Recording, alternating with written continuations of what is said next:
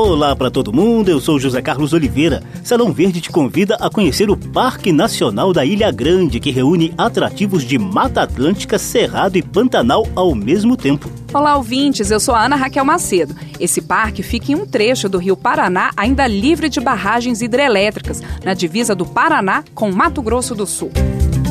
Salão Verde, o espaço do meio ambiente na Rádio Câmara.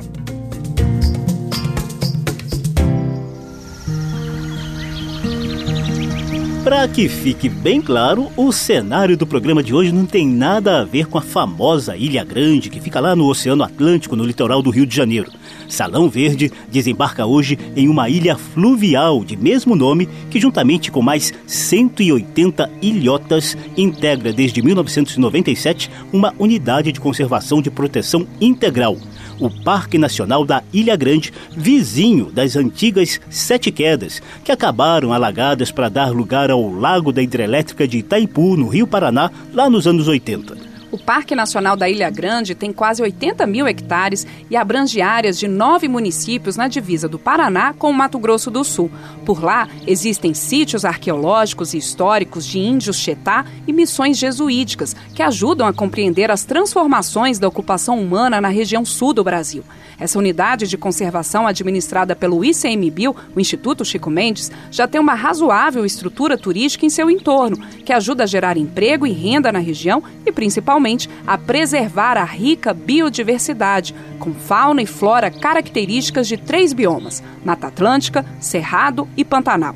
O Zeca conversou com o administrador do Parque Nacional da Ilha Grande, o biólogo e mestre em ciências ambientais, Eric Xavier. Nessa primeira parte, o papo é sobre os atrativos turísticos da região e algumas dicas para os interessados em visitar a unidade de conservação. Eric, inicialmente gostaria que você explicasse para a gente quais as características desse parque, quais os biomas presentes nessa unidade de conservação.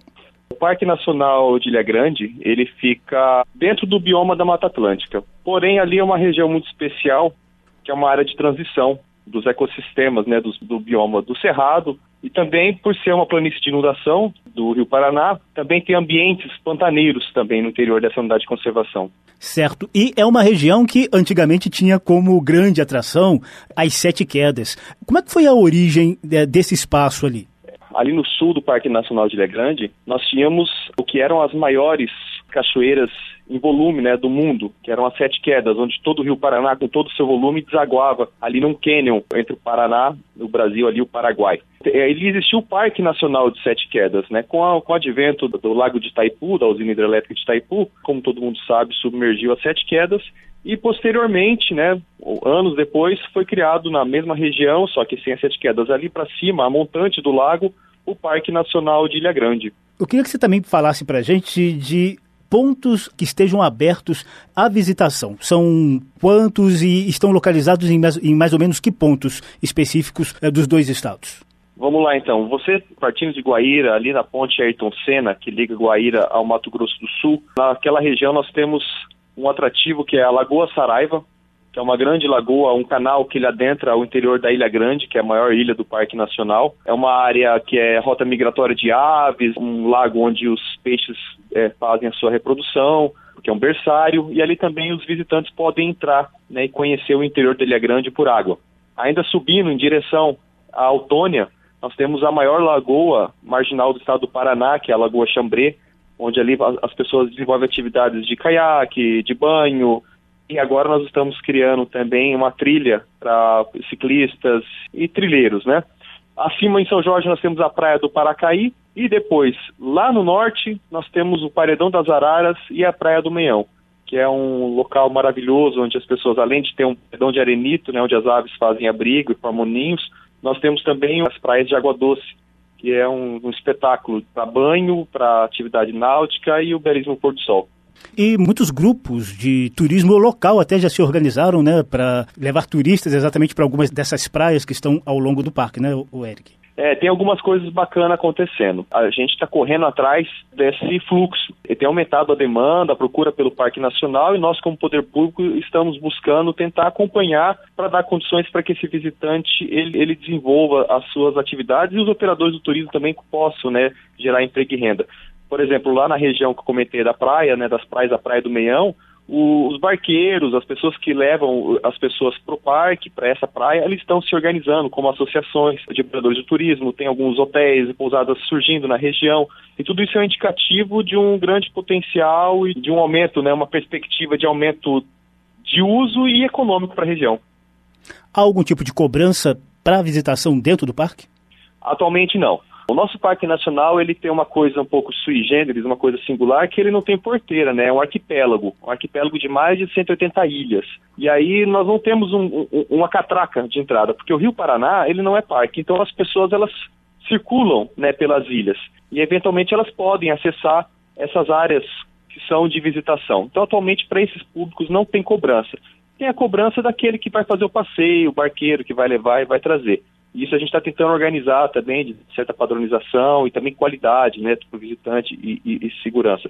No caso da Lagoa Chambré, é diferente que os acessos eles são por áreas privadas. Então as pessoas têm que ter a autorização para acessar essas áreas privadas dessas pessoas que são produtores rurais e que agora estão também explorando o turismo ali no entorno do parque.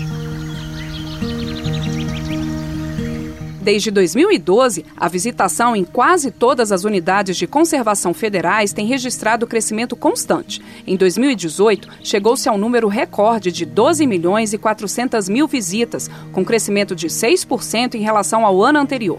Os parques nacionais da Tijuca, no Rio de Janeiro, do Iguaçu, no Paraná, e de Jericoacoara, no Ceará, lideram a lista de maiores atrações do país, Eca. Pois é, Ana. Segundo o Instituto Chico Mendes, que administra esses parques nacionais, o turismo ecológico injetou 2 bilhões de reais nos municípios que ficam no entorno das unidades de conservação. Mais de 80 mil empregos diretos foram gerados. Pelos cálculos do ICMBio, para cada um real investido, sete reais retornam em ganhos para a economia do país. O Parque Nacional da Ilha Grande, em pleno Rio Paraná e na divisa dos estados de Mato Grosso do Sul e Paraná, ainda está longe do topo de unidades de conservação mais visitadas do país. O administrador do parque, Eric Xavier, segue conversando com o Zeca sobre projetos para incrementar o turismo responsável por lá. Na conversa, o Eric também detalha os animais ameaçados de extinção protegidos nessa unidade de conservação e fala de algumas das ameaças que rondam o Parque Nacional da Ilha Grande, lá no Rio Paraná. Vamos falar um pouquinho do que está sendo preservado dessa importante unidade de conservação. Antes da gente entrar na parte mais de bioma, que você já deu uma palhinha para gente, queria que você falasse também de sítios históricos e arqueológicos presentes ali naquela área, o Eric. Olha, vizinho do Parque Nacional de Ilha Grande, nós temos a Cidade Real de Alguairá, que é uma cidade que data da, mais ou menos, estima-se de 1550 alguma coisa, que é uma cidade espanhola, quando a nossa região toda, né, nós temos lá o, o Tratado de Tordesilhas, aqui a região toda aqui era da Espanha. Então ali tem uma cidade, veja só, de 1556. Então data assim de uma ocupação muito antiga, né, lá da época lá do, do descobrimento, né, pelos europeus. E também além disso temos também alguns sítios arqueológicos, né, principalmente de povos indígenas que viviam às margens das lagoas, eles formavam aldeias. E tudo isso com a ocupação depois dos portugueses essas populações aí migraram, né, sentido a América Espanhola, que permaneceu, que restou principalmente algum país vizinho nosso, que é o Paraguai. Perfeito. E em relação agora a aspectos mais de conservação da natureza mesmo, você já falou no início da nossa conversa de que temos nesse Parque Nacional a predominância, digamos, do bioma Mata Atlântica, mas também a presença de fitofisionomias ali do Cerrado e também é, do Pantanal. Em termos de flora e de fauna, quais as peculiaridades que o parque ajuda a proteger, Eric? Bem, nós temos o nosso indivíduo símbolo aqui do parque, que é o cervo do Pantanal, e o cervo do Pantanal, ele tem um, um aspecto interessante que é, é, uma das populações mais austrais desse tipo de cervo, porque ele é típico da região do, do Pantanal, mas aqui ele ocorre bem ao sul, né, uma região bem ao sul, e é um animal que está ameaçado de extinção. Por aqui circula a onça pintada, temos no Rio Paraná, ali nas lagoas, a piracanjuba, são espécies que eu estou falando, assim, são todas elas ameaçadas né, de, de extinção. Temos a onça parda também, é uma área de ocorrência também do lobo-guará, são mais de 20 espécies com algum nível de ameaça, seja vulnerável, em perigo ou criticamente em perigo. Então, é, é uma região muito importante para a biodiversidade. E mais, em 2017 foi reconhecido como sítio Hanser. Então, além de tudo, é uma região que é, tem sua importância como proteção de áreas úmidas. E, sendo um sítio Hanser, também é rota migratória de aves. Então também protege algumas espécies que fazem essa, essa migração, inclusive algumas eventualmente ameaçadas. Ou seja, é um riquíssimo patrimônio ecológico e histórico e arqueológico também. Quais as principais ameaças que o Parque Nacional da Ilha Grande sofre?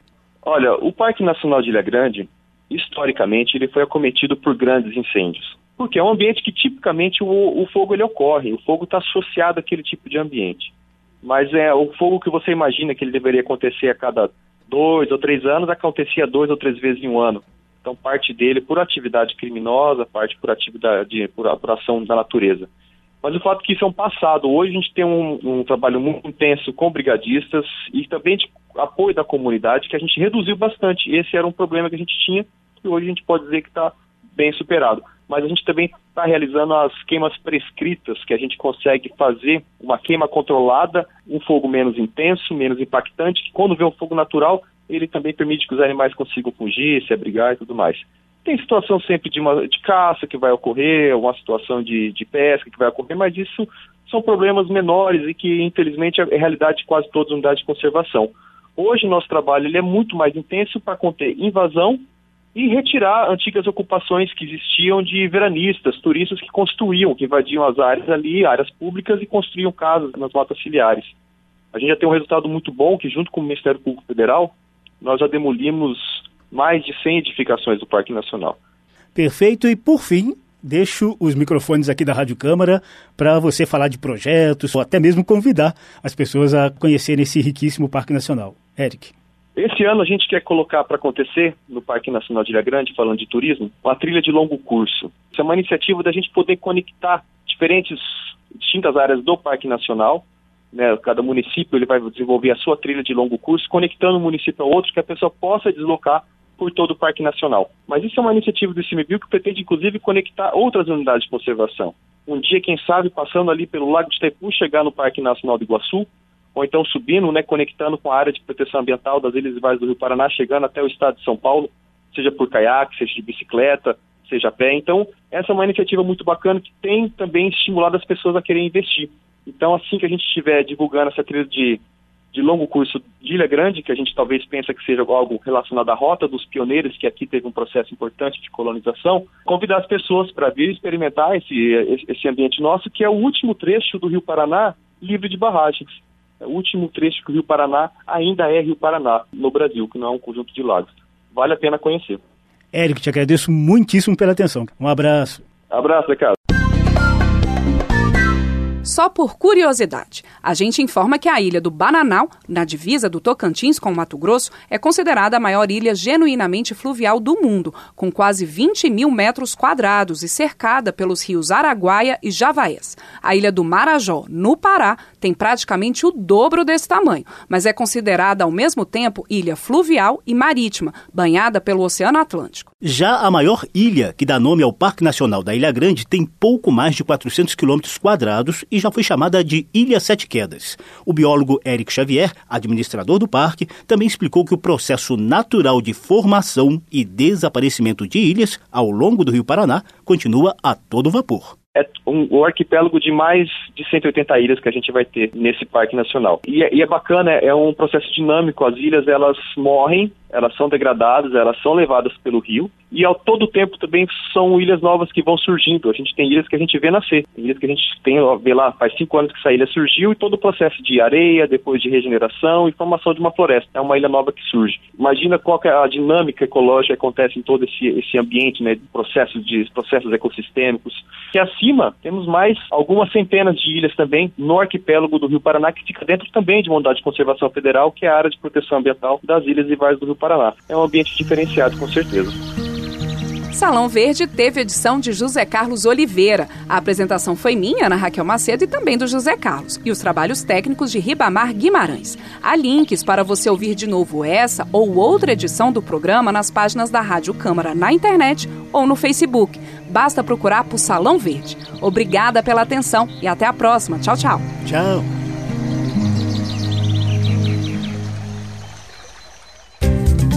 Salão Verde, o espaço do meio ambiente na Rádio Câmara.